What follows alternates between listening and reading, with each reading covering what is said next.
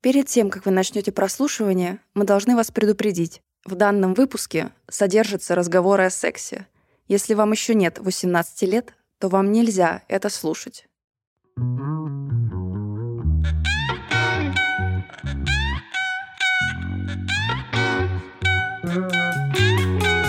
Привет, друзья! Это шоу доцента и клоуна «Базаров порезал палец». Меня зовут Борис Прокудин, я доцент МГУ. А я Филипп Живлаков, психолог, арт-терапевт и клоун. А я Анастасия Медведева, звукорежиссерка, монтажерка, продюсерка данного подкаста. Наш подкаст литературный и терапевтический одновременно. Мы берем литературные произведения, их авторов и героев, Анализируем их с точки зрения современной психологии. чтобы помочь себе и, если получится, стать счастливее. Сегодня мы поговорим о героях рассказа Андрея Платонова «Река Потудань». И тема «Инструкция, как любить человека, если у тебя травма». Этот выпуск последний в первом сезоне. Мы вернемся осенью. Чтобы нас не терять, заходите к нам в Инстаграм палец.базарова. В межсезонье мы проведем рубрику «Вопрос-ответ». Будем общаться с вами и писать посты. С новостями все. Теперь к выпуску.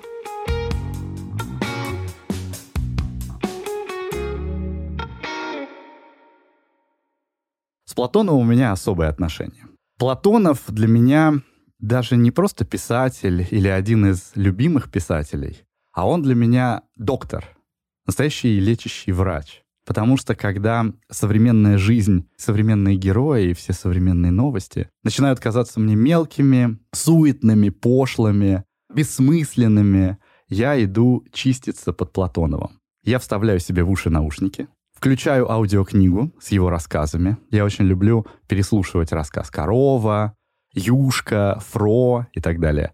Наливаю себе чай или вино, сажусь, слушаю, и вся эта шелуха постепенно начинает слетать. Я начинаю чувствовать, как мне становится хорошо и больно. Плачу, хожу сморкаться, и смысл потихоньку возвращается. И мне даже кажется на секунду, что я начинаю понимать, как жить, что жить надо как-то честно и просто. И мне ужасно жалко, что в 90-е годы какие-то гении перестройки поместили в школьную программу самую мрачную, самую сложную антиутопическую повесть «Котлован», которую и филологи-то, кажется, не до конца понимают, а дети просто плюются и отворачиваются от Платонова навсегда, считая его писателем сложным и мрачным.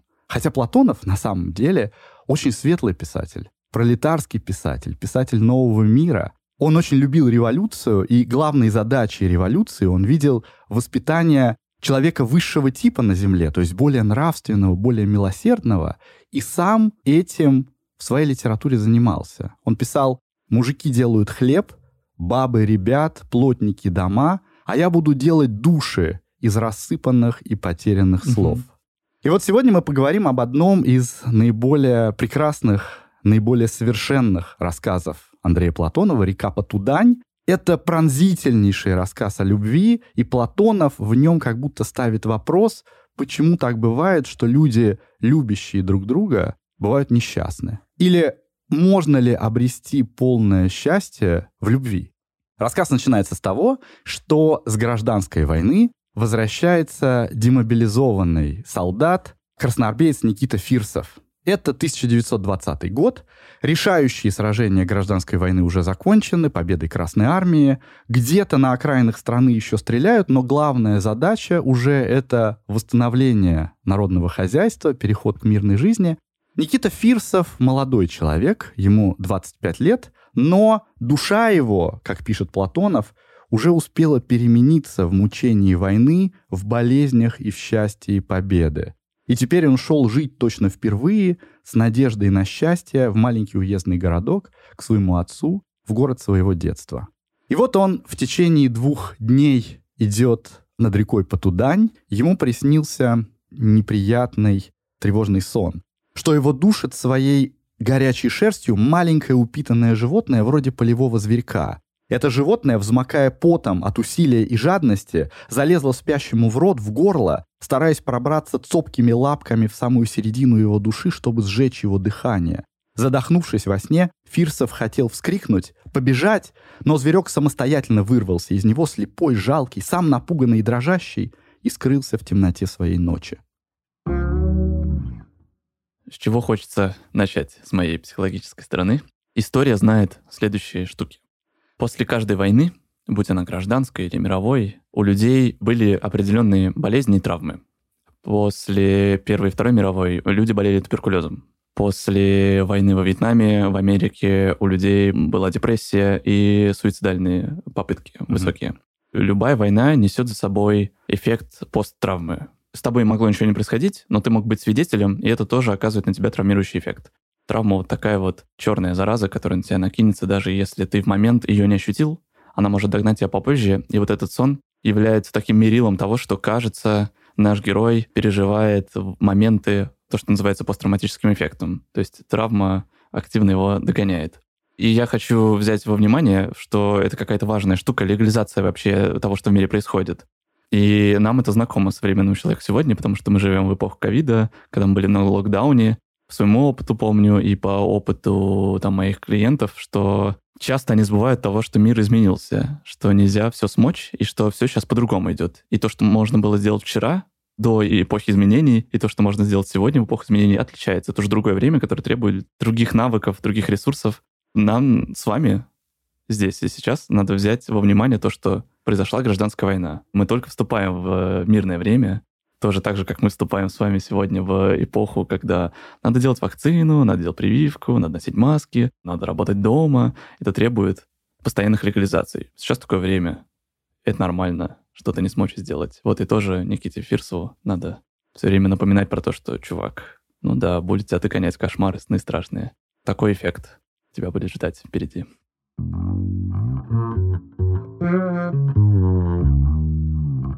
Но я хочу сказать, что я навсегда влюбился в рассказ «Река Потудань», когда прочитал сцену встречи Никиты Фирсова с его отцом.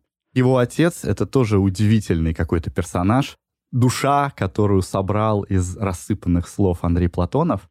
У него была большая семья, у него была жена и трое детей. Потом у него умерла жена. После этого двое его старших сыновей ушли на империалистическую, то есть на Первую мировую войну и не вернулись. И вот, наконец, Ушел и третий сын Никита на гражданскую войну, и непонятно, вернется ли оттуда. Этот отец работает на фабрике крестьянской мебели и очень много спит, потому что если не спать, он начинал мучиться тоской по своим утраченным сыновьям и думать о скучно прожитой жизни. Утром он спешит побыстрее уйти в мастерскую, потому что за работой он забывался, Потом, после работы, он возвращается домой и спешит поскорее уснуть, чтобы не думать и не тосковать. И вот ночью, наконец, с войны приходит его сын Никита. Никита подошел к заваленке и постучал в окошко отца. Отец слез с деревянной старой кровати, на которой он спал еще спокойной матерью всех своих сыновей, и сам Никита родился когда-то на этой же кровати. Старый, худой человек был сейчас в подштанниках – от долгой носки и стирки они сели и сузились, поэтому приходились ему только до колен. Отец близко прислонился к оконному стеклу и глядел оттуда на сына. Он уже увидел, узнал своего сына, но все еще смотрел и смотрел на него, желая наглядеться. Потом он побежал, небольшой и тощий, как мальчик, кругом через сений двор, отворять запертую на ночь калитку. Никита вошел в старую комнату, снял сумку и шапку, медленно разделся и сел на кровать. Отец все время стоял перед ним, босой в подштанниках, не смея еще не поздороваться как следует, не заговорить. «Ну как там буржуи, кадеты?» — спросил он немного погодя. «Всех их побили? Или еще маленько осталось?»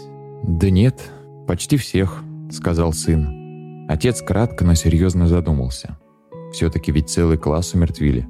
Это большая работа была. «Ну да, они же квелые», — сообщил старик про буржуев. «Чего они могут? Они только даром жить привыкли. Никита встал перед отцом.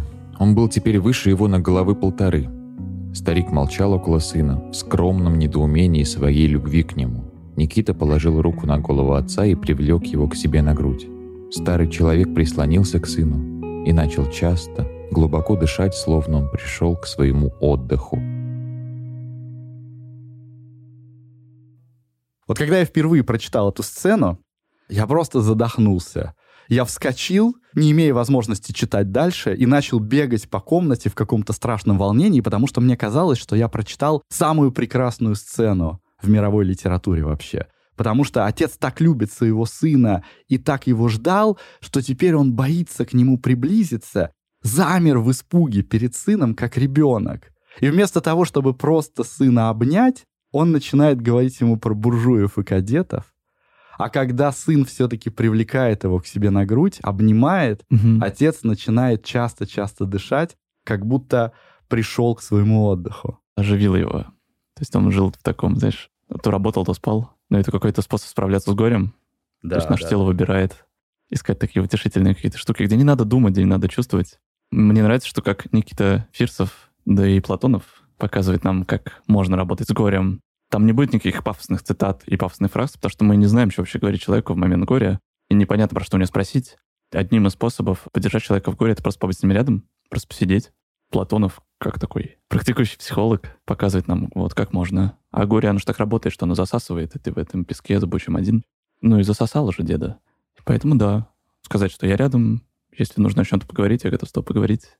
Не надо никаких там пафосных речей человеку говорить. Он сам все расскажет, если он чувствует, что вы рядышком, вы его потихонечку интегрируете в реальную жизнь.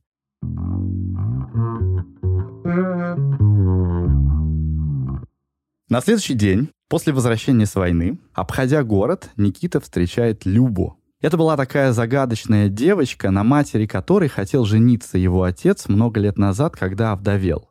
Но отец не решился, потому что учительница была образованной очень женщиной. И у них был богатый дом, в этом доме было много книжек, целое собрание сочинений, говорит старик. Было фортепиано.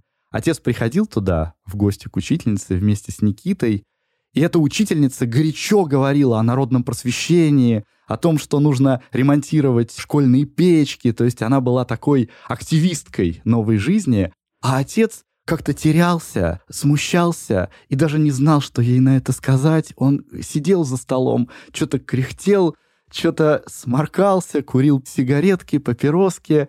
А Никите очень нравилась эта обстановка. Его завораживала вообще обстановка этого богатого дома с книжками, с фортепиано. И главное, что его завораживало, это 15-летняя задумчивая девочка Люба, которая все время читала книжки не обращала на них никакого внимания. Но отец перестал ходить к учительнице. «Нельзя, Никит», — сказал он, — «она образованная, а я мало образован. О чем я с ней буду говорить?» А потом Никита ушел на войну, и вот там, на войне, он вспоминал об этой девочке Любе, причем вспоминал как о какой-то драгоценности. И вот теперь, вернувшись, он встретил Любу на улице, уже не девочку, а большую, выросшую, красивую девушку. Сразу ему стало ее жалко, потому что он увидел, в каких она в стоптанных старых ботинках, он увидел, в каком она коротком заношенном платье. Совершенно очевидно, что просто ей не хватило материи для того, чтобы сделать большое платье.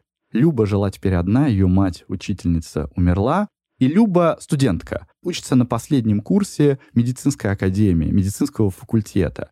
И голодает, потому что в медицинской академии ее один раз в день кормят, а вечером на ужин у нее денег нет.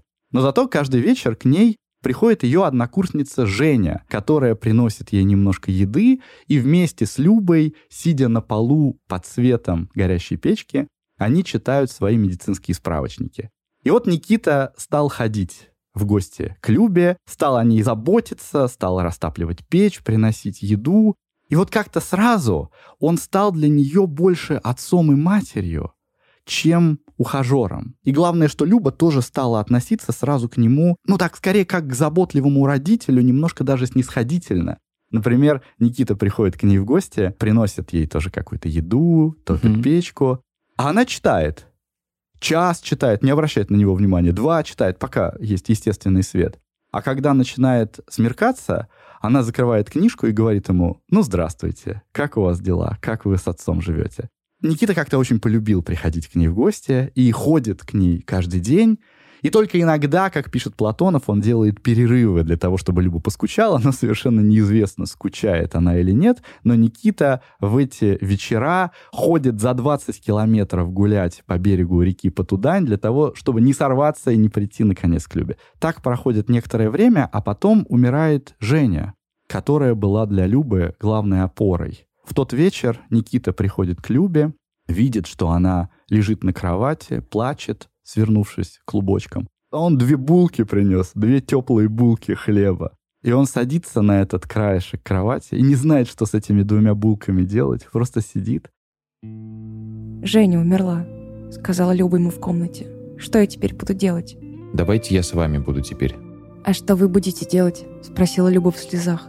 Никита подумал, боясь ошибиться или нечаянно обидеть Любу. Я ничего не буду. Мы станем жить, как обыкновенно, чтобы вы не мучились. «Обождем. Нам нечего спешить», — задумчиво и расчетливо произнесла Люба. «Надо вот подумать, в чем Женю хранить. У них гроба нету». Я завтра его принесу, пообещал Никита и положил хлеб на кровать.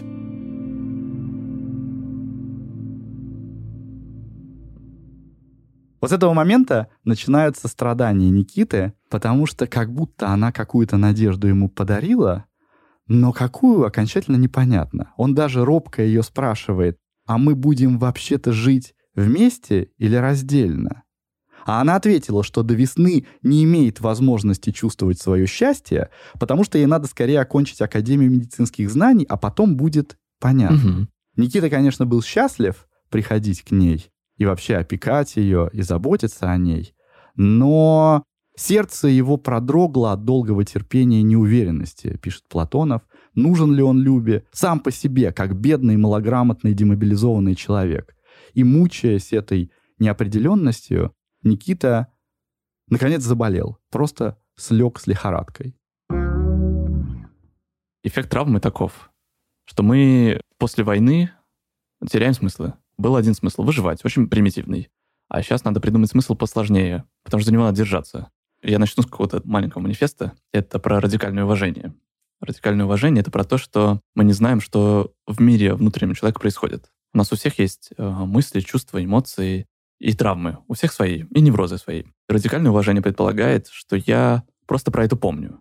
Я не должен быть с ним бережный, что он из стекла, а про то, что я должен всегда это иметь в виду, что я не знаю, у кого про что болит.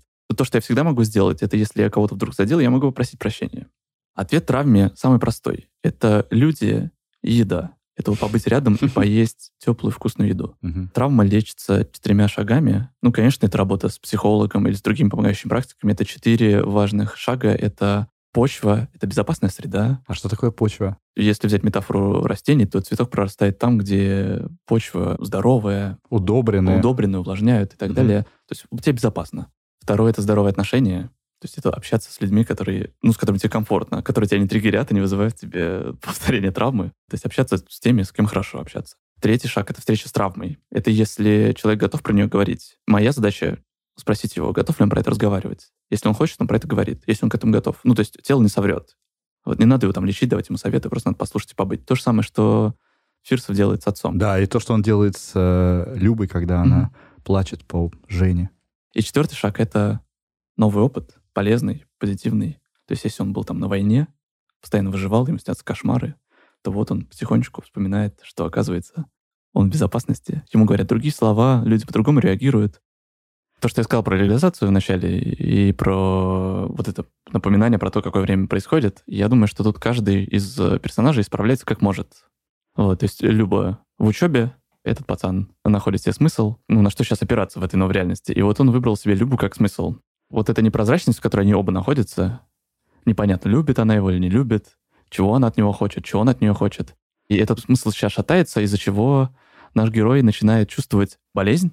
Это то, что называется психологией психосоматикой.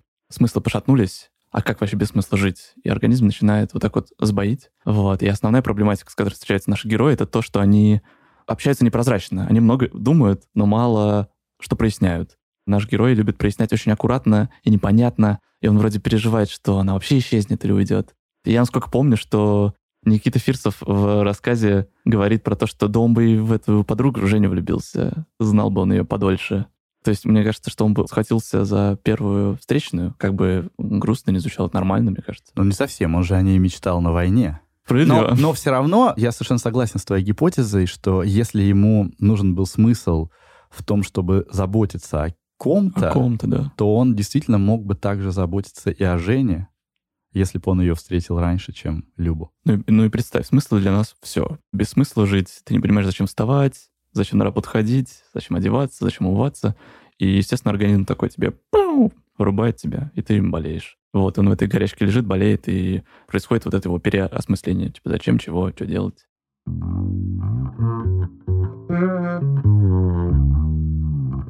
Через четыре дня болезни Люба его находит, впервые приходит к нему домой, впервые обращается к нему на «ты» и говорит «я тебя вылечу». И она очень деятельно берется за его лечение, находит какие-то валенки, которые лежат давно запыленные под кроватью. Она надевает на него какие-то тулупы, выносит его из дома, сажает его на извозчика и отвозит к себе домой для того, чтобы он у отца не лежал в одиночестве. Никита ее так скромно опять, как он это делает, спрашивает по дороге шепотом. Он говорит, а я выживу или помру? Ты же училась, ты же знаешь. И она ему отвечает, ты скоро поправишься. Люди умирают, потому что они болеют одни и некому их любить. А ты сейчас со мной. Через четыре недели он поправляется, и, наконец, понятно становится, что будет их свадьба. Ура! Но опять Люба говорит, что нужно закончить эту медицинскую академию проклятую, и поэтому до конца зимы нельзя. Зиму они дружат. Но они уже ходят гуляют, ходят на реку Потудань, даже играют немножко. Платонов рассказывает о том, что Люба бегает от Никиты по комнате и позволяет себя иногда целовать в щеку. Однако особенно трогать себя не велит. «А то я тебе надоем, а нам еще всю жизнь придется жить», — говорит она. «Я ведь не такая вкусная, тебе это кажется». И вот, наконец, проходит зима, Люба сдает свой диплом, заканчивает свою медицинскую академию и свадьба. Никита Фирсов и Любовь Кузнецова расписываются в ЗАГСе, приходят счастливые домой и не знают, что делать. Сначала решили поесть, потому что Люба к празднику наготовила какой-то вкусной еды, поели. Люба встала первой из-за стола. Она открыла объятия навстречу Никите и сказала ему. «Ну?» Никита поднялся и робко обнял ее, боясь повредить что-нибудь в этом особом, нежном теле, Люба сама сжала его себе на помощь.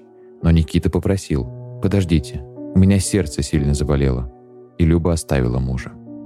На дворе наступили сумерки, и Никита хотел затопить печку для освещения. Но Люба сказала «Не надо. Я ведь уже кончила учиться, и сегодня наша свадьба». Тогда Никита разобрал постель, а Люба тем временем разделась при нем, не зная стыда перед мужем. Никита же зашел за отцовский шкаф и там снял с себя поскорее одежду а потом лег рядом с Любой ночевать. На утро Никита встал с позаранку. Он подмел комнату, затопил печку, чтобы скипятить чайник, принес из синей воду в ведре для умывания и под конец не знал уже, что ему еще сделать, пока Люба спит. Он сел на стул и пригорюнился. Люба теперь, наверное, велит ему уйти к отцу навсегда, потому что, оказывается, надо уметь наслаждаться. А Никита не может мучить Любу ради своего счастья, и у него вся сила бьется в сердце, приливает к горлу, не оставаясь больше нигде. Люба проснулась и глядела на мужа. «Не унывай, не стоит», — сказала она, улыбаясь. «У нас с тобой все наладится». «Давай я пол вымою», — попросил Никита. «А то у нас грязно». «Ну мой», — согласилась Люба. «Как он жалок и слаб от любви ко мне», — думала Люба в кровати. «Как он милый, дорог мне, и пусть я буду с ним вечной девушкой, я потерплю. А может, когда-нибудь он станет любить меня меньше и тогда будет сильным человеком. Никита ерзал по полу с мокрой тряпкой, смывая грязь с половых досок, а Люба смеялась над ним с постели. «Вот я и замужняя», — радовалась она сама с собой и вылезла в сорочке поверх одеяла.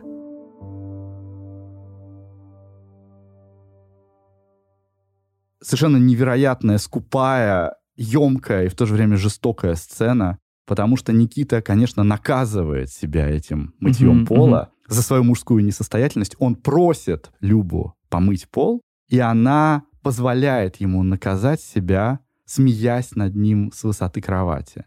Ну, конечно, она смеется по-доброму, но все равно это не отменяет вот этой униженности его, какой он жалкий. То есть она понимает, что он жалкий, и он понимает, что он жалкий. И когда Люба уходит на работу в это утро, Никита решает, что вот как только тронется река, Потудань, он пойдет и утопится, потому что он такой любит, точно не нужен. На следующий день у него опять ничего не получается в постели, и потом И он из-за этого переходит к какой-то гиперактивности. Он начинает чинить дом, все мыть, все чистить. Там такой интересный момент, что он приходит к отцу и говорит, отец, помоги мне сделать детскую мебель, потому что у нас, наверное, скоро пойдут дети. И отец ему резонно говорит, да, наверное, не так уж они скоро-то у вас будут. Но все равно помогает ему делать эту мебель. И Никита все обставляет этой детской мебелью постоянно вот в какой-то такой деятельности и боится только одного — наступления ночи, ага. потому что нужно опять ложиться с Любой в постель. Моя гипотеза такова, что в отношении к Любе у него слишком много романтики. Он слишком бережен к ней, так бережен, что боится дотронуться. Еще со времени войны он вспоминает о ней как о сокровище, а как о каком-то небесном создании. И секс в этом контексте сродни какому-то надругательству. Нельзя же прийти сзади к небесному созданию и задрать ему юбку, если ты реально считаешь его небесным созданием. Он боится обнять ее, чтобы не повредить что-то в этом особом теле, а ему же надо ее как-то взять. И вот это он себе как будто не может позволить. Я не зря говорю слово романтика, потому что в романтизме существует эта дихотомия любовь утверждается как что-то высокое uh-huh. и небесное, а секс утверждается как что-то низменное и животное. И настоящая романтическая любовь как будто должна быть чистой и непорочной. Настоящая любовь должна быть служением, а не наслаждением. И еще один момент. Мне кажется, что страдание Никиты связано с тем, что он не уверен до конца, что Люба его по-настоящему любит, mm-hmm. а не просто жалеет она расчетливо сказала ему, давай подождем до того времени, как я защищу свой диплом или закончу академию, как будто она откладывает и откладывает свое признание в любви для того, чтобы разобраться, а любит она его на самом деле или mm-hmm. не любит. И, может быть, не любит, и Никита не может быть в этом до конца уверен. И вот однажды он вдруг слышит, что Люба плачет. Она свернулась калачиком и как-то долго и жалобно рыдает. А в темноте комнаты стоит эта детская мебель, тоже картинка какая-то невероятная. И он понимает, что это полная катастрофа, ему надо уходить. И когда наступает утро, когда Люба засыпает, он тихонько собирается и уходит из дома. Причем уходит и оставляет Любу он тоже заботливо. Он как будто освобождает ее от себя с детской мебелью, говоря, что вот тебе все, найди себе человека, который может быть тебе нормальным мужем а не как я. У меня другая гипотеза. Ну, в плане, она не противоречит вашей, она скорее с, другого угла. Мне кажется, вся проблема здесь от то, что я называю полицией мысли, когда слишком много головы, вместо того, чтобы делать, я выбираю много думать. И у них отношения все. Прям читаешь текст, там все время она думает, он думает, и они как будто никогда ничего не проясняют. У нас в голове есть, ну, если мы говорим про сексуальный опыт, два вида торможения. Одно полезное, второе не очень полезное. Полезное торможение — это когда я думаю, а безопасно ли мне, комфортно ли здесь, нет ли ВИЧ у моего партнера, не болеет ли он чем-то, знаю ли я его достаточно, не навредит ли он мне. И тут нормально, типа, затормозить, и чтобы ничего не получилось. Тело нас таким образом защищает. А второй вид торможения — это вот полиция мысли, когда я начинаю думать, а, а любит ли она меня? А побрил ли я ноги? Достаточно ли? А сколько у меня кубиков? Ну, вместо того, чтобы быть в процессе и в танце. Ага. Я выбираю побыть с собой в каком-то монологе вот с этим внутренним бандитом, который мне говорит про то, что я недостоин. Если бы я давал совет про полицию мысли, то это тревога. Тревога лечится тем, чтобы возвращаться здесь сейчас. Вообще замечать, что у меня тревога. Проверять на то, что гипотетическая она или реальная. То есть гипотетическая, это когда я думаю, а, ей со мной будет нехорошо, у меня ничего не получится. Ну да, может не получится, но с этим тоже можно что-то поделать. Это можно прояснять, делать тревогу видимой. Потому что если сделать ее видимой, конечно, партнер может с нами ну, поугарать. Но тогда, возможно, это не те отношения, в которые надо вступать. В здоровых отношениях, где партнер к вам уважителен, бережен, он скажет, да я тоже боюсь. Или он скажет, ну ничего, мы с этим справимся. Если вдруг он вас насмех поднимает, то хороший вопрос задать себе, это те отношения, в которые я хочу вступать. Кажется, лучше это прояснить до того, как у вас будет ипотека, семеро детей, дача. И еще одна рекомендация — это сверяться, удобно ли, ли мне. Потому что если вам удобно, то все будет прекрасно. Достаточно ли тут света или мало света? Надо ли мне надеть носочки? Надо ли мне попить? Дышу ли я? Вот самый клевый вопрос — это дышу ли я? В нашем инстаграм-канале есть две прекрасные практики. Не поленитесь, поисследуйте их.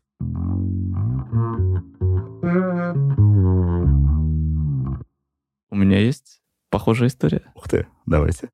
Мой сексуальный стаж насчитывает 11 лет. Прости, пожалуйста. Но вернемся на 11 лет назад, когда мне было то ли 17, то ли 17 лет. Я учился в универе.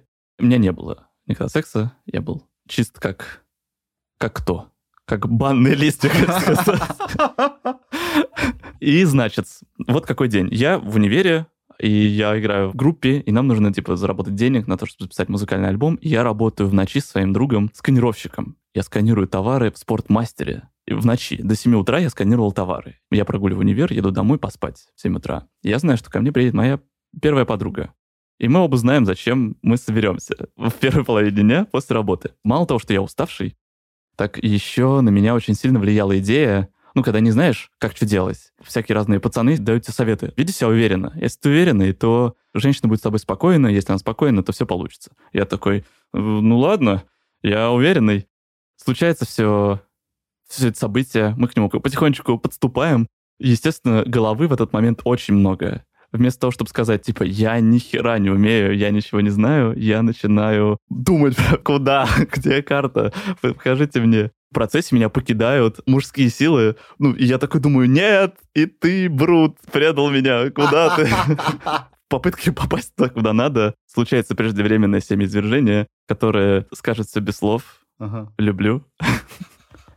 И мы сидим у нас ничего не получилось. Мы сидим, она на одной стороне кровати, а на другой. Мы оба закрываем наши тела одеялом, потому что стыдно, неловко ей, и мне. Ну, я так фантазирую, я вижу, читаю в ее лице жалость и презрение. Вместо того, чтобы сказать, типа, я ни хера не умею, и мне было стрёмно, я боюсь показаться каким-то не таким, я ей говорю, я хороший любовник. Она говорит, заметно. Просто я устал, просто не получилось. Я же сказал про 11 лет, я не просто так сказал. Четыре из них были довольно-таки ужасными. Вместо того, чтобы заниматься исследованием, какой-то работой в отношениях, я выбирал... Ну, думал, что со мной что-то не так. Оставшиеся года, слава богу. Прекрасно. Прекрасно. Что ты в течение этих четырех лет делал для того, чтобы понять, что с тобой все так? Мы что? Мы что, будем говорить об этой самой неудобной теме? Конечно. Ну, конечно, я работал там и с психологами, читал книжки различные. Но с этой женщиной я не обсуждал вообще свои отношения. Они для меня были скорее... А у тебя продолжили с ней отношения? Ну, мы с ней встречались 3-4 года, мы Ага. расстались. Для меня секс всегда был... Я бы хотел пропускать его, нежели им заниматься. Серьезно? Да. То есть да. это для тебя было каким-то неприятным Ну, у меня, испытанием? вот у меня травма Ага. случилась первая. Ну, в плане, у нас все случилось, конечно же, но всегда это было каким-то испытанием. Я не дышал, я не знал свое тело, я с ним был незнаком. И мне кажется, что сексуальный опыт — это как язык. Представьте, вы говорите хорошо на английском, а я хорошо говорю на французском. И то, что мы оба говорим прекрасно на этих двух языках, не помогает нам с друг с другом общаться.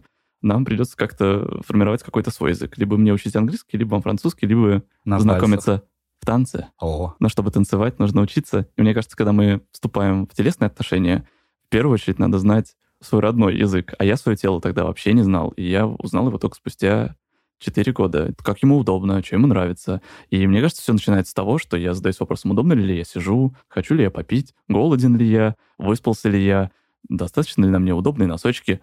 Я вот что хочу сказать, дорогие друзья. Мне кажется, что первый секс у всех был довольно ужасным опытом. Но почему-то нам всем стыдно в этом признаться. Я с кем не разговаривал, с близкими друзьями и коллегами, все говорят про то, что это был супер стресс. И мне кажется, важно легализовать то, что первый опыт, даже если ты суперопытный чувак, знаешь классный французский, но вы встречаетесь с другим чуваком, он по-любому будет узнавательный. Это как-то приквел.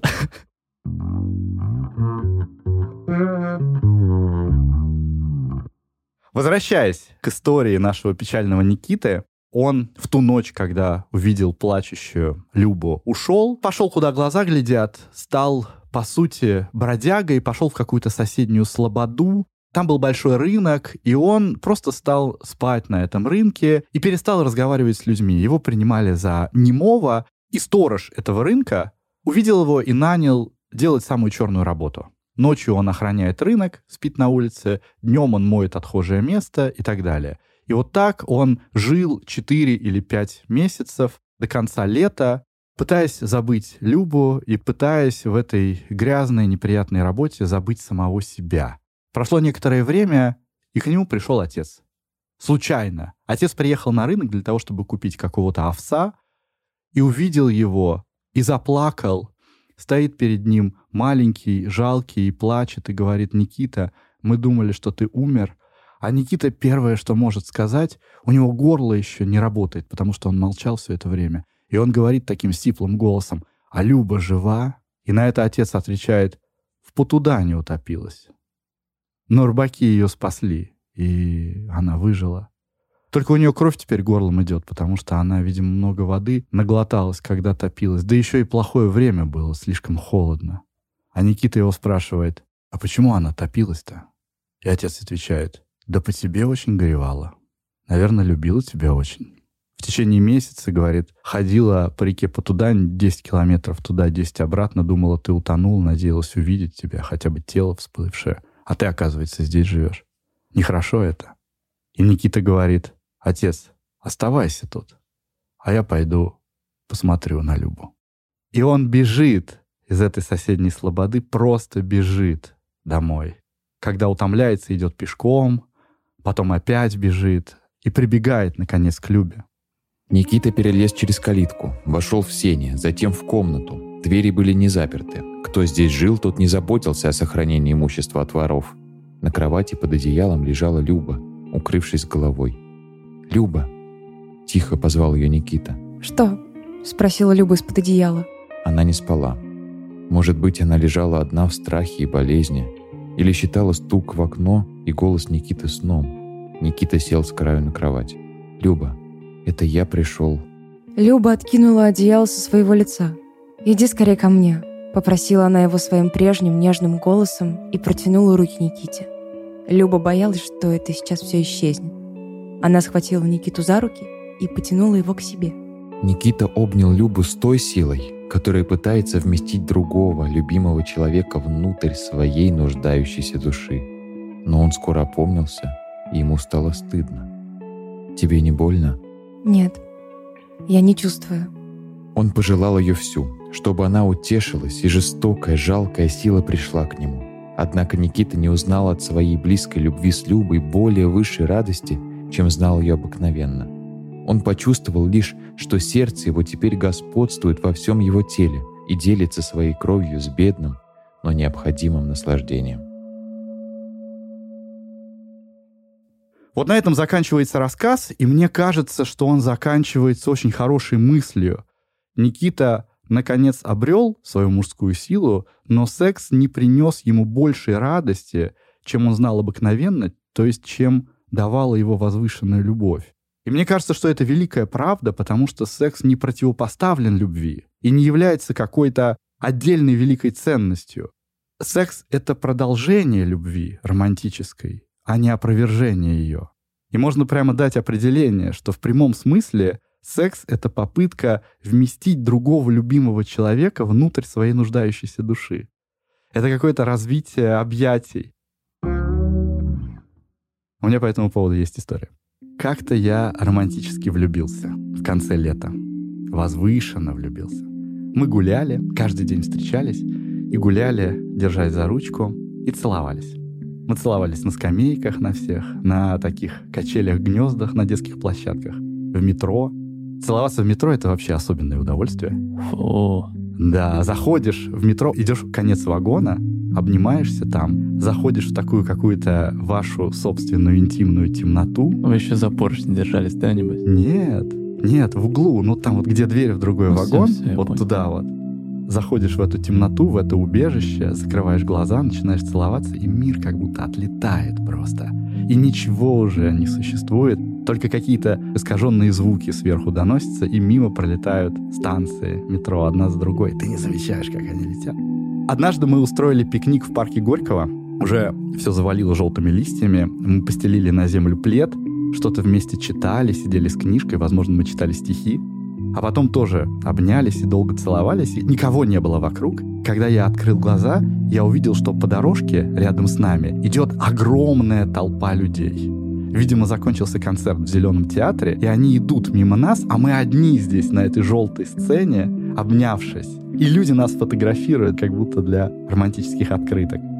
Все это время мне вообще ничего больше не было нужно, кроме того, чтобы держаться за руки и целоваться в метро. Как в стихах, что мне бы только смотреть на тебя, видеть глаз златокарий омут. Вообще больше. Мне бы только тонкой касаться руки. Все. Потом стало холодать, мы стали замерзать на наших лавочках, и однажды мы замерзли, сидя на бульваре на Китай-городе, побежали в шоколадницу, которая через дорогу располагалась, зашли в кабинку туалетную и стали греться под этой машиной, которая сушит руки.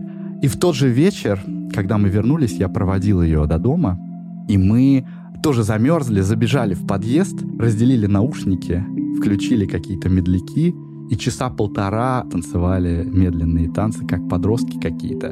И потом в подъезде она меня спросила. Она сделала это очень интеллигентно, я не смогу это передать. Она это сделала очень тонко, дипломатично, может быть, даже поэтически. Но смысл был такой. Мы вообще любовью заниматься будем или мы будем продолжать сидеть на этих лавочках? И нет ли у тебя синдрома Никиты Фирсова?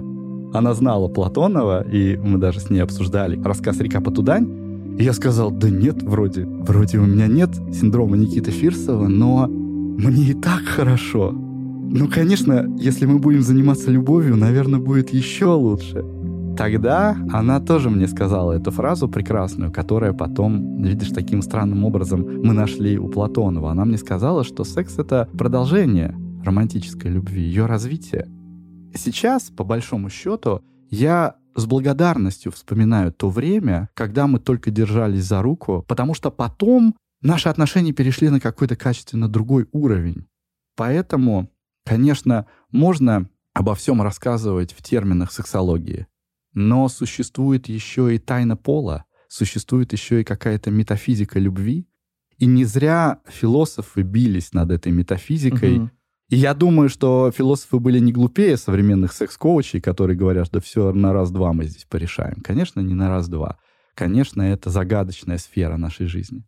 Я вот сейчас слушаю тебя, и вот всю нашу вот эту историю, которую мы разбирали, я думаю, что знал бы я эту историю 4 года назад, господи, не 4 года назад, тогда, когда мне было 18, 17, потому что для меня как будто мир и отношения делились на вот эту вот романтическую составляющую и вот эту вот рабочую, mm что надо поработать, что там ничто не про диалог, там как будто ты должен уже все уметь, знать. Секс — это поработать. Да, ага. да, и я вот что упустил, mm вот слушал финал этой истории про травму-то, немножко упустил один момент, и мне кажется, он важный. Как понять, что что-то травмирующее, а что-то не травмирующее? Потому что у нас есть замыленная вот эта фраза «ну, у меня травма, я потерял ключи от машины, я травмирован». Травма — это когда я теряю смыслы, и мне кажется, что я не нужный этому миру, этому свету, этой жизни. И Никита Фирсов, он был нужен на войне. Его задача была защищать родину. А у этой девочки смысл в том, чтобы стать врачом, чтобы спасать людей. Потому что я так понимаю, что у нее там брат погиб. Хочется назвать их детьми, да, такие дети травмы. Переживают, что они будут не нужны никому страх прояснять, он как будто приводит ко всем этим проблемам. Если я буду прояснять, то есть если она подтвердит, что я и правда не нужен, хотя мы же читаем их мысли, ну, в плане, как э, Платонов описывает, мы же видим, что у всех добрые намерения. Но видишь, с другой стороны, вот как я понимаю этот рассказ, может быть, я его и неправильно понимаю, но уход Никиты, он все-таки дал Любе понять, что она его любит. Она так долго не понимала, она так долго выжидала чего-то, что сама как будто запуталась. А я думаю, что Люба любит его. Просто этот настолько был головастый, настолько в своей голове, что просто не видел. И мне кажется, это нормально для человеческого поведения, когда у нас слишком много тревог, мы вообще слепы. Мы видим только опасности, травмы, риск того, что смысл уйдет. И вместо того, чтобы видеть всю картинку целиком, она за ним пришла, она его одела, она его домой привела. У нас есть в нашем инстаграм-канале, в нашей группе ВКонтакте практики, которые помогают справляться с тревогой. Я думаю, будут еще несколько.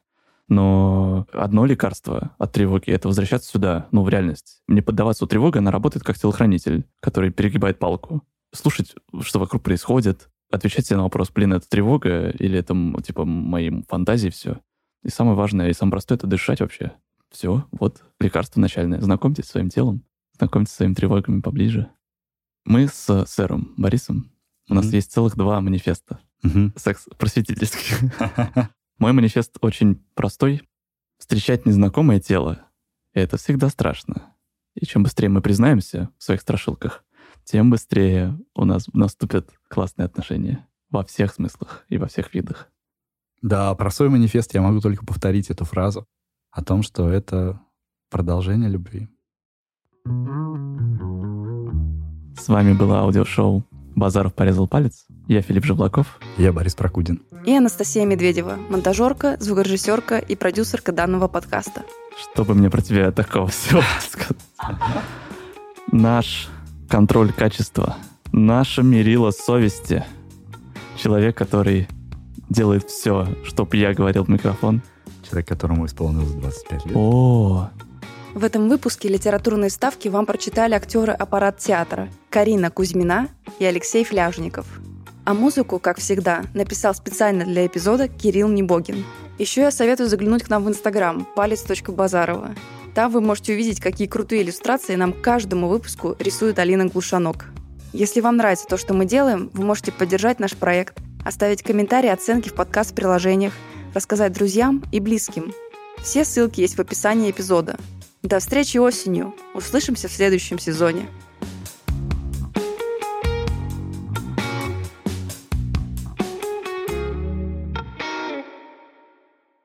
Мать! Кажется, он нашел нашу кассету. Знаешь этот анекдот? нет, ну расскажите. Знаете? Очень смешной. А, Папа спрашивает мальчика, «А, сынок, кем хочешь быть, когда вырастешь? Он говорит, я хочу быть сантехником, я хочу быть тем человеком, который моет бассейны. Мать! Кажется, он нашел нашу кассету. Ой.